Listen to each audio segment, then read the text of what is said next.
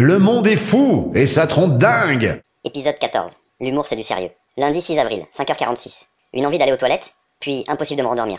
Insomnie ou excitation? Bouillonnement. Oui c'est ça, bouillonnement. Et voilà que ça tourne dans ma tête. Confinement, bouillonnement, gentiment, calmement, tranquillement, agréablement, joyeusement, fabuleusement, forcément, mondialement, jugement. Mais jugement de qui? Pourquoi? Comment ça pourquoi?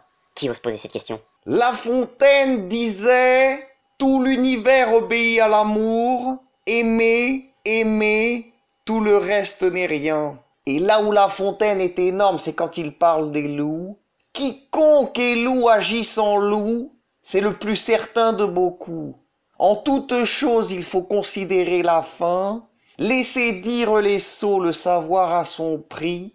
Les ennuis d'amour ont cela de bon qui n'ennuient jamais. C'est énorme. Dans la vie on se pose des questions. Mais là s'il y en a une à laquelle nous avons la réponse, c'est bien celle-là. Pourquoi nous en sommes là?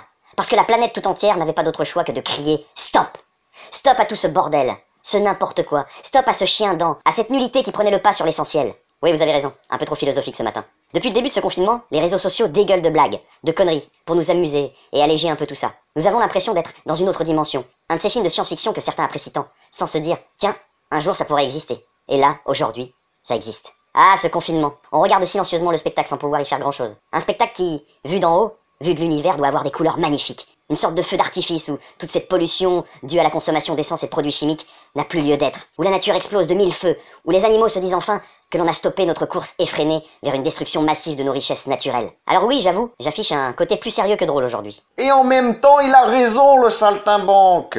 Vous pensez vraiment que l'humour n'est pas sérieux? L'humour, c'est du sérieux L'humour, ça se travaille, ça se peaufine, ça s'ajuste, c'est de la haute couture. Il faut pas que ça baille, il faut pas que ça dépasse. L'humour c'est drôle pour certains mais pas pour d'autres. L'humour c'est réglé comme du papier à musique. L'humour, on l'a vu ces dernières années, c'est comme avoir une Formule 1 entre les mains. Si tu sais pas la conduire, au premier virage, tu pars dans le décor. Et même si t'es un des plus forts, rien ne te met à l'abri du crash.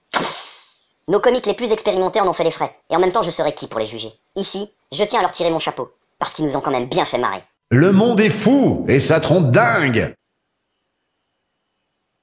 La Fontaine disait Nous faisons cas du beau, nous méprisons l'utile, et le beau souvent nous détruit. C'est énorme.